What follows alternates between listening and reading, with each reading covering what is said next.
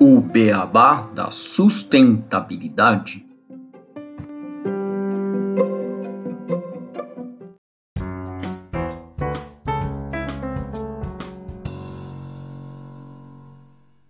Bem-vindos ao podcast O Beabá da Sustentabilidade.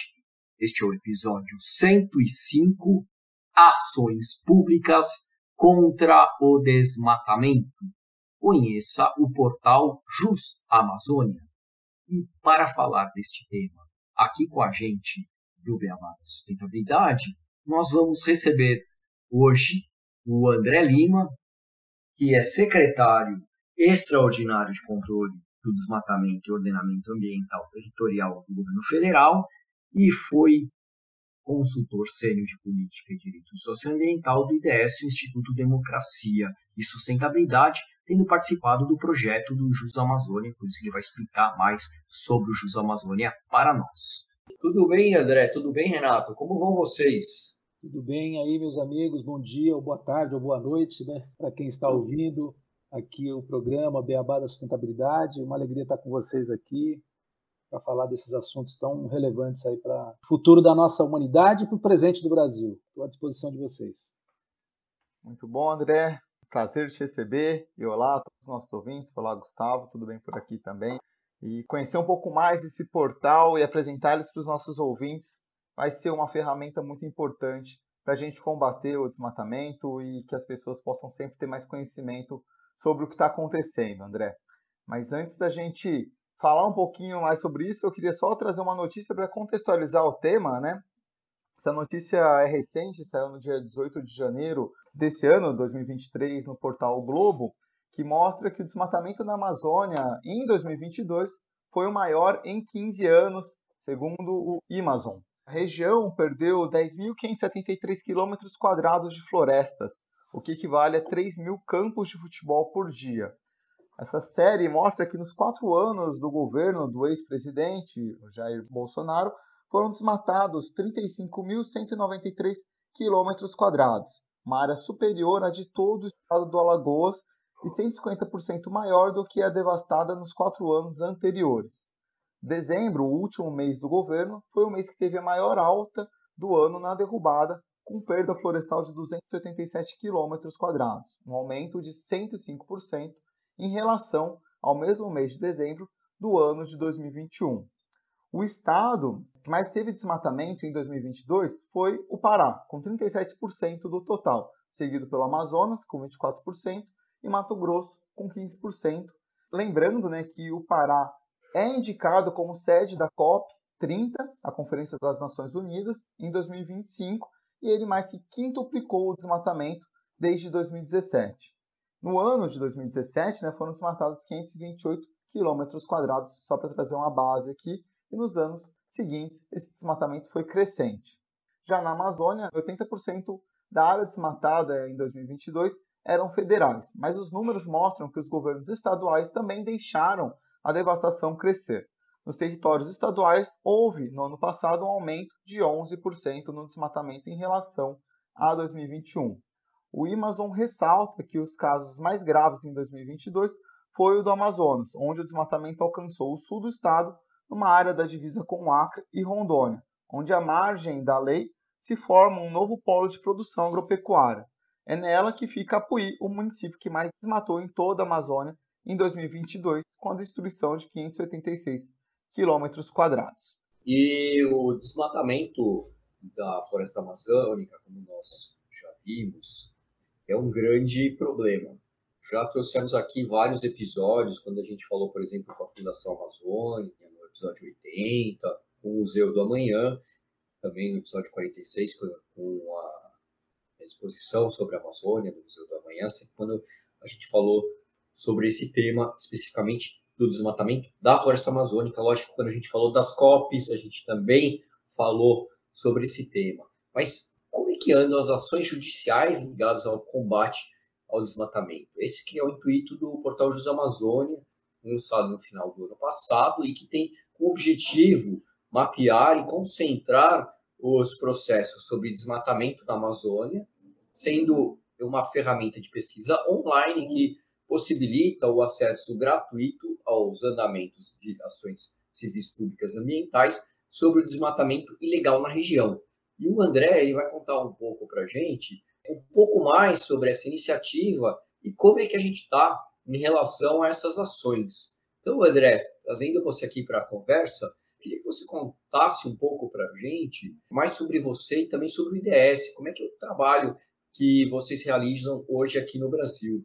Muito bem. O IDS é uma instituição fundada em 2009 por um grupo de cidadãos atuantes na agenda da sustentabilidade socioambiental, na academia, na né, universidades, no setor privado e também na política institucional que resolveram criar esse instituto como um suporte técnico para um conjunto de ações voltadas para fortalecer a democracia e a sustentabilidade. O IDS entende que não tem sustentabilidade que se sustente se não for através da democracia. É, a sustentabilidade tem vários componentes ou dimensões. Tem a dimensão ambiental, a dimensão econômica, a dimensão social, mas tem a dimensão política.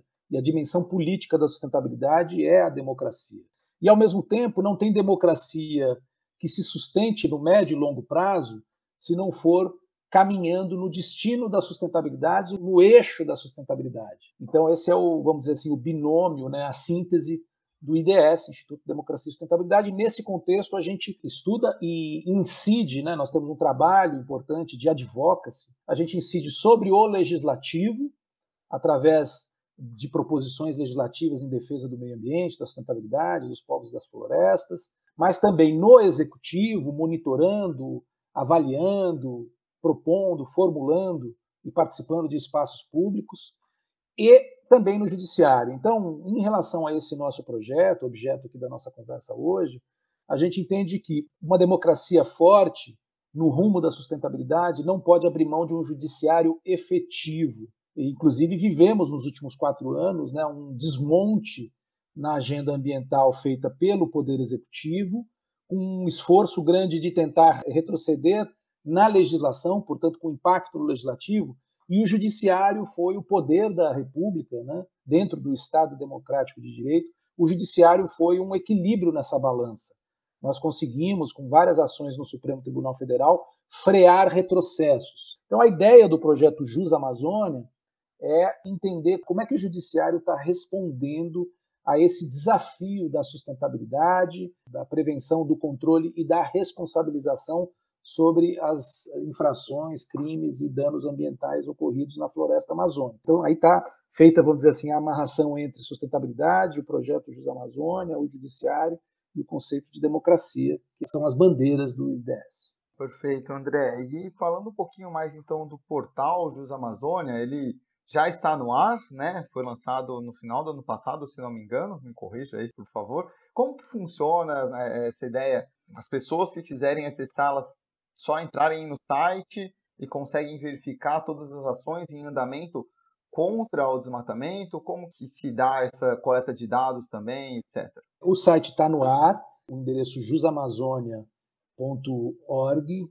Você entrando no site, nós temos vários mecanismos de busca dessas ações. Nós mapeamos nessa primeira versão, esse site ele está em permanente atualização e aprimoramento. Nós lançamos uma versão beta, que a gente chama, que é a versão inicial. A partir dela, nós estamos recebendo sugestões de melhorias e aperfeiçoamento.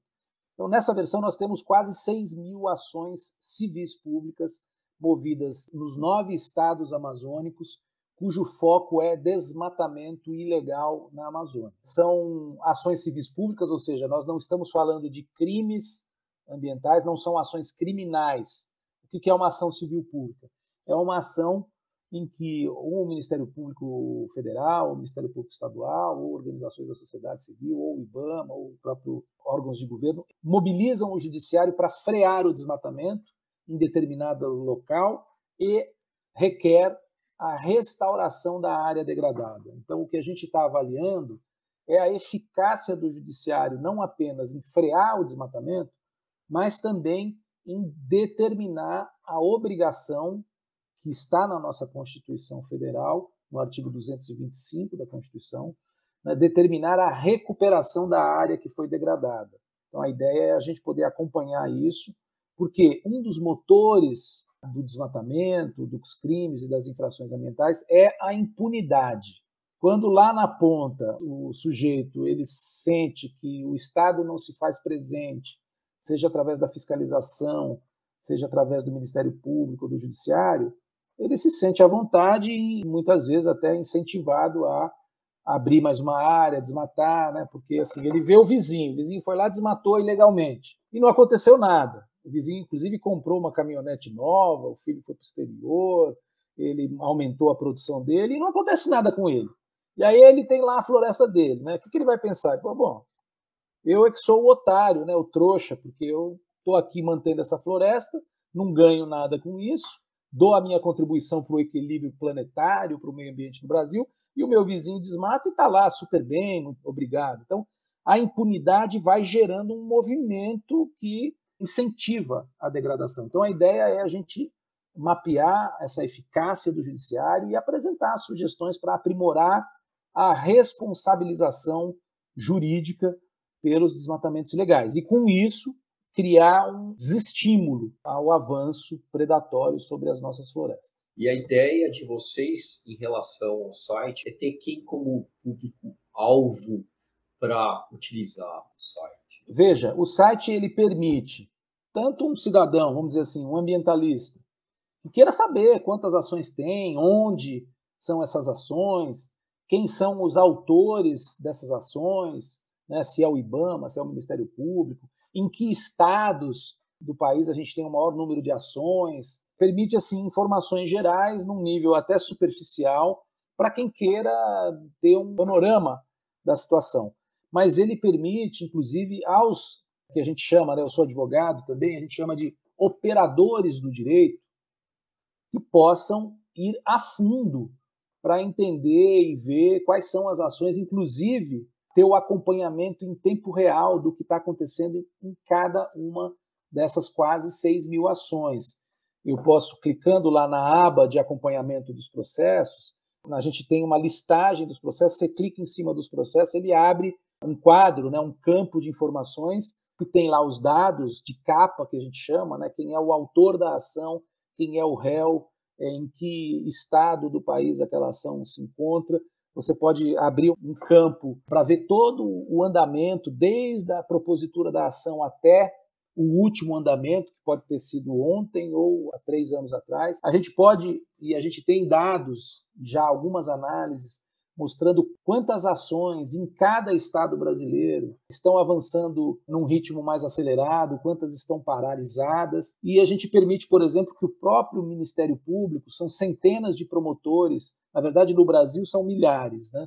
na Amazônia são centenas de promotores e procuradores, juízes, procuradores do Estado, né, que são aqueles advogados do Estado, da União, do IBAMA, da Secretaria de Meio Ambiente, e também permite que estudiosos, estudantes de direito, estudantes de gestão ambiental, estudantes de engenharia florestal, professores, grupos de estudiosos que estejam realizando teses e dissertações de mestrado e doutorado possam também absorver esses dados, porque o que a gente precisa, uma coisa muito importante, é que o governo, os governos, os gestores públicos tomem decisões baseadas em dados concretos, não em opiniões ou eu acho isso, eu acho aquilo, especulações. Então a gente está permitindo, inclusive, que o próprio CNJ, ou seja, Conselho Nacional de Justiça, os tribunais superiores, Superior Tribunal de Justiça, Supremo Tribunal Federal, tribunais regionais federais, tribunais de justiça dos estados, possam também, através dos seus órgãos de avaliação e através de auditorias, os próprios tribunais de contas da União, tribunais de contas dos estados, possam aferir a efetividade, a eficiência, a eficácia dos juízes na ponta, do Ministério Público na ponta, do Judiciário, para que a gente possa gradualmente aprimorar, identificar os gargalos, quais são os problemas que fazem com que uma ação, por exemplo, que anda mais rápido numa determinada comarca, ela fique totalmente paralisada em outra, num outro estado? Tem algum procedimento diferente que está sendo adotado entre um estado e outro, entre um ministério público e outro, entre um juiz e outro? Existem critérios diferenciados para fazer com que as ações andem? Determinada comarca, por exemplo, está dando prioridade para as ações ambientais, enquanto outras simplesmente congelam os processos. Então, a gente pode começar a ter indicadores objetivos de como que os processos estão tramitando, a sua celeridade e, às vezes, a inação também do judiciário. Além disso, o sistema também permite que a gente tenha acesso às decisões quase em tempo real. É, eu posso pegar, por exemplo, os processos que tiveram andamento nos últimos 90 dias. O sistema abre todos eles por estado. E ali eu posso entrar em cada um deles para ver se foi a sentença e ter acesso à sentença. Então eu posso estudar também que juízes estão dando sentenças mais favoráveis ou menos favoráveis à questão da restauração florestal na Amazônia. Então a gente já começa a poder entender se tem alguma questão pessoal, por exemplo. Determinado juiz numa mesma tese, só dá decisão contrária. E até a mesma tese numa comarca vizinha, o juiz só dá decisão favorável. Algum problema tem, porque o direito é um só. Será que, por exemplo, aquele juiz tem alguma conexão com fazendeiro, com propriedades rurais? Eu, eu já estou aqui, vamos dizer assim, especulando, mas a plataforma ela permite, por exemplo, que a própria imprensa possa fazer uma investigação né, nas comarcas. Eu posso identificar, por exemplo, os lugares na Amazônia que o desmatamento está mais acelerado. É, município de Apuí, como foi dito, se eu não me engano, aí pelo Renato. Como é que estão as decisões judiciais na comarca que atende aquele município? São favoráveis? Não são? Tem muitas ações? Não tem? Por que, que o Ministério Público não está entrando com ações no município que mais tem desmatamento? Então, o que eu estou aprofundando aqui é um conjunto de possibilidades que uma plataforma como essa permite a um cidadão comum Há um jornalista, há um juiz, há um professor de direito, há um estudante, há uma ONG ambientalista. Então, a plataforma, na verdade, ela é uma plataforma de transparência do judiciário no enfrentamento da questão do desmatamento na Amazônia. A gente fala muito nas empresas, principalmente, André, da governança, do SG recentemente, né, essa transparência. Então é bem interessante a gente ter essas ferramentas de acesso. Você citou no começo que a democracia ela faz parte da sustentabilidade. Democracia, basicamente, é o poder do povo, né? Sendo bem, assim, simplificando bem aqui, e você levar essas ferramentas para que o povo e as pessoas possam saber o que está de fato acontecendo é fundamental para que a democracia aconteça. A gente aqui trabalhando com sustentabilidade, Gustavo, todos os dias a gente está sempre discutindo temas ambientais, mas essa parte de direito, legislação, a gente perde visão do que está acontecendo, como está o andamento dessas ações. Então, a gente conseguir acessar como estão esses casos, essas ações civis e todos os exemplos que você trouxe, né? Onde está mais favorável, se tem algum juiz que está dando uma causa ganha com mais frequência ou não, faz com que as pessoas possam começar a cobrar mais os poderes, né? Executivo, legislativo, judiciário, e a gente colocar a democracia a favor da sustentabilidade de fato. Então, Achei bem interessante todo o conceito, muito, muito legal mesmo. Tem um ponto que quando a gente dá visibilidade à informação raiz, né, a raiz da informação, que é trazer essa informação que vem do governo em relação ao nosso poder judiciário, você evita o que a gente tem tido de forma gigantesca, que é a desinformação hoje em dia através de fake news, porque aqui você está trazendo a raiz da informação e você possibilita qualquer pessoa de chegar e buscar e ver se aquilo lá é uma informação verdadeira ou não.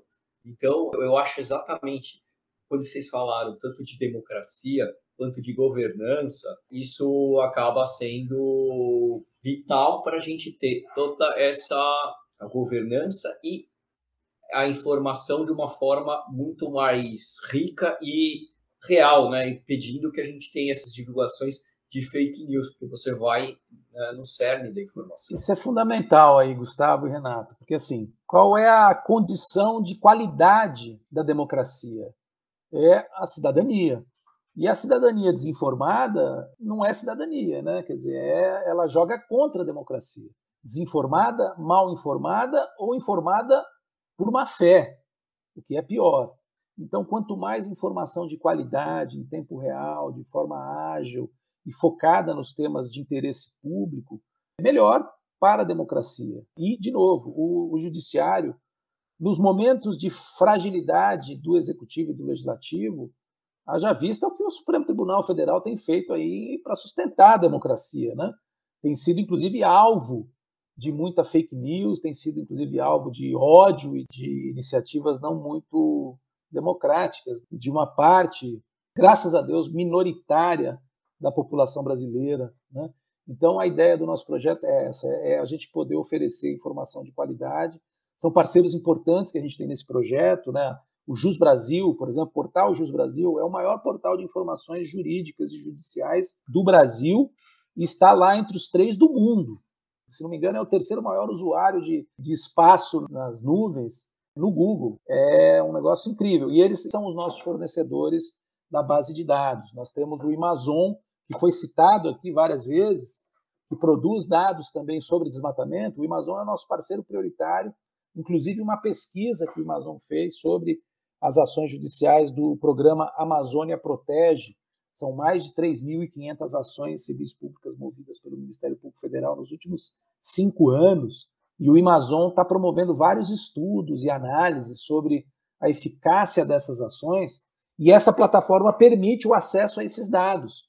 Porque sem essa plataforma, quem quiser fazer esse estudo tem que pagar mais de uma centena de milhares de reais aí por ano para poder acessar esses dados no formato em que a gente oferta. Então, não basta o acesso à informação, o acesso a essa informação tem que ser gratuito para que pesquisadores, cientistas e outros possam realmente analisar. Agora, o importante é que essa plataforma ela seja de fato utilizada e os diferentes atores aí relevantes nesse cenário da sustentabilidade possam de fato avaliar, publicar.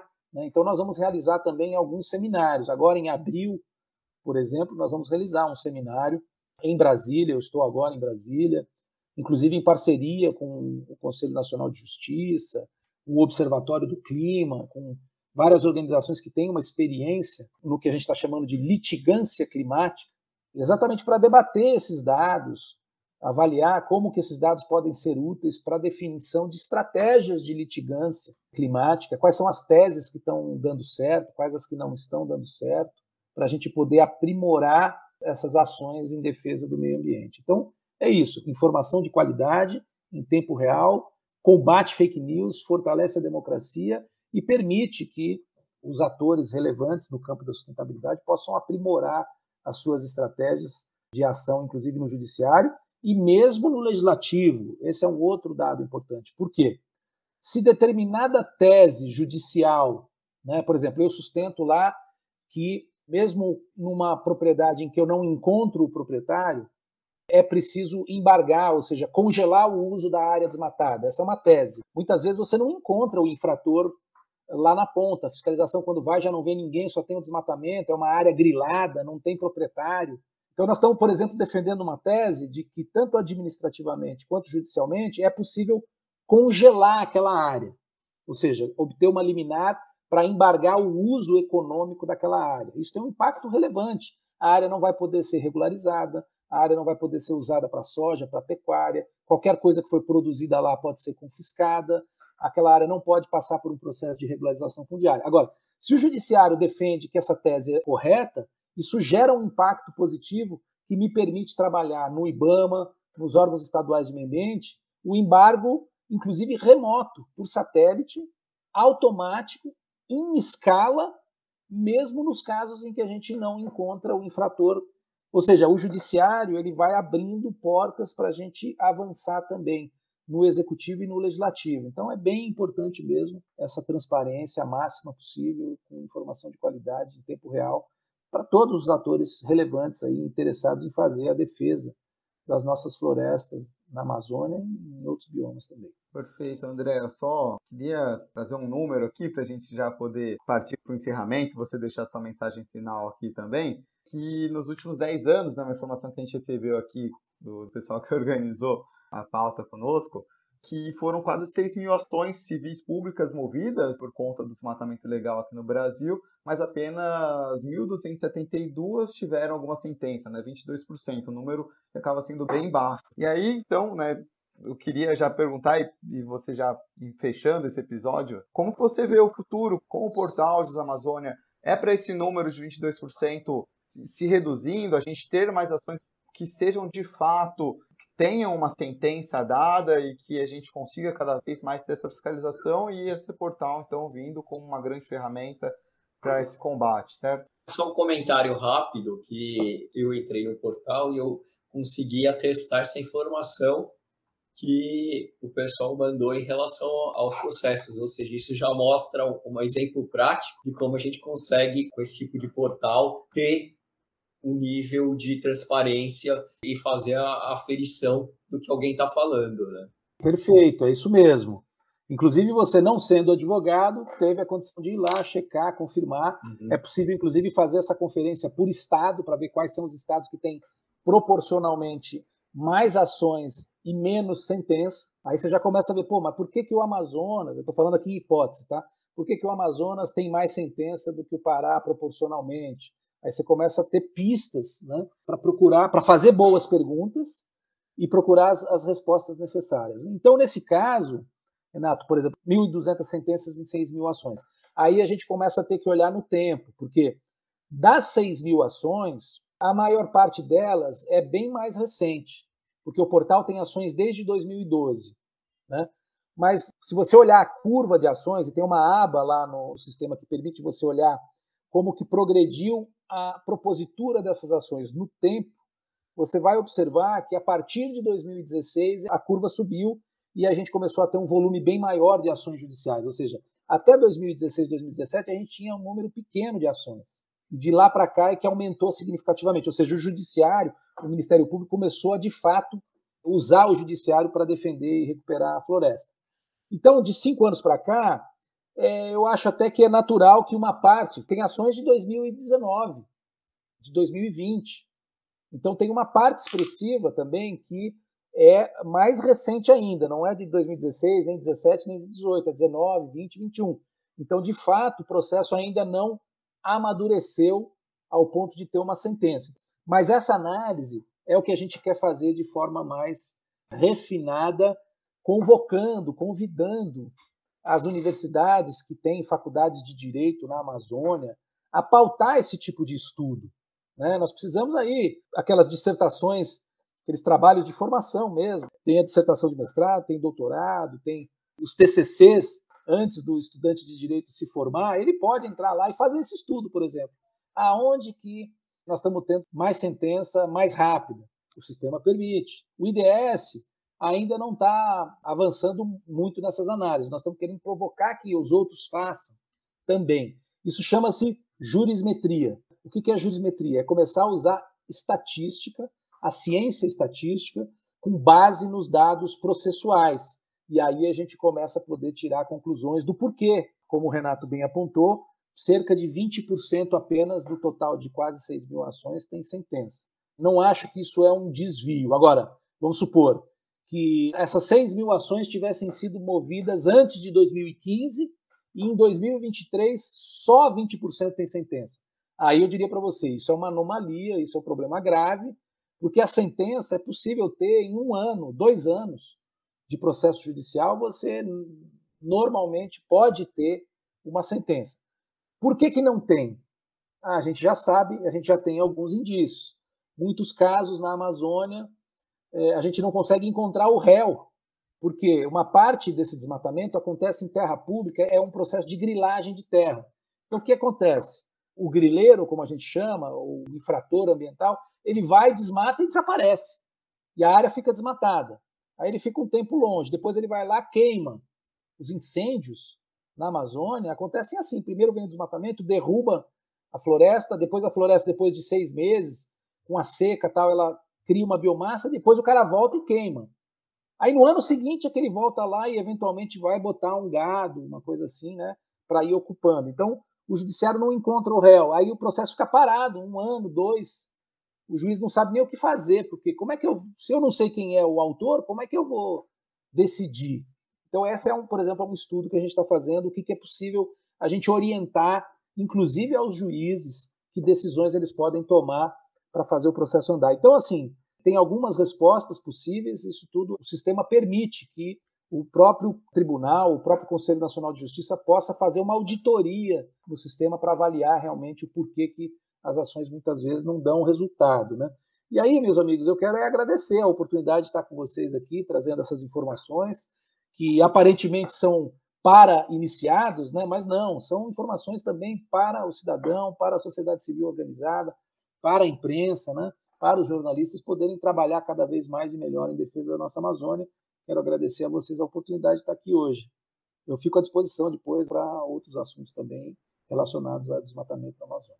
Excelente, André. Só um último ponto. O que, que você acha assim que a gente vai ter em relação a esse tipo de coisa, em relação a, a, aos processos judiciários e a ação judiciária em relação ao desmatamento para os próximos anos? Você acha que esse movimento que você falou do, do Ministério Público indo atrás e carregando isso vai aumentar, vai se fortalecer? agora com a entrada de novo no governo, mudança um pouco em relação a, também a parte de fiscalização que deve aumentar, isso vai gerar mais inputs para esses processos? O que, que você vê Sim, só para a gente sim, fechar é. Sim, Gustavo, vai, porque o Brasil mudou completamente o discurso, né? O, o, presidente da República teve encontros internacionais, a ministra de Meio Ambiente, o ministro da Economia Marina Silva, Haddad, tiveram lá em Davos, por exemplo.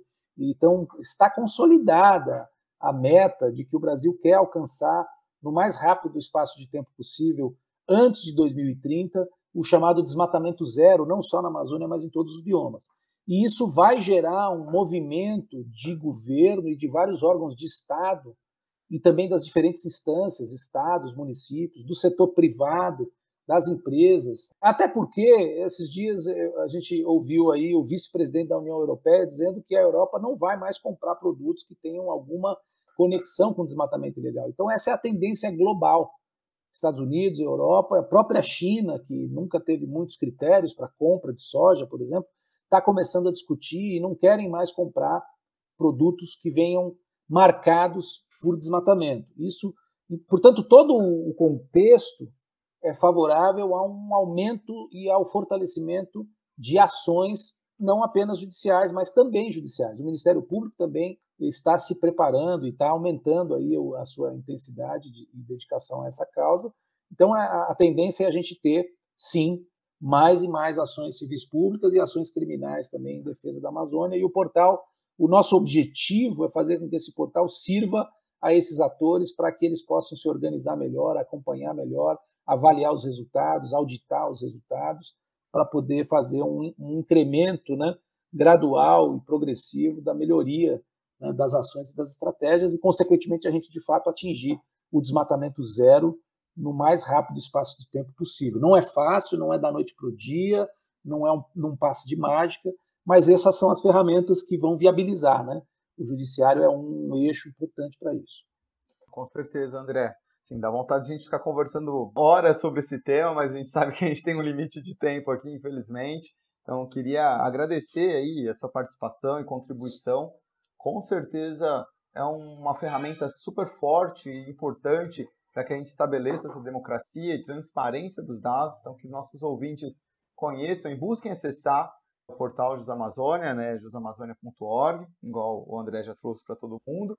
E agradecer novamente sua participação, André, que a gente fica de portas abertas para você voltar mais vezes, a gente discutir outros temas. E deixo aqui meu muito obrigado a todos por esse episódio. Até o próximo Beabá da Sustentabilidade. Até mais aí, amigos. Grato mais uma vez. Um abraço a todos aí, os ouvintes.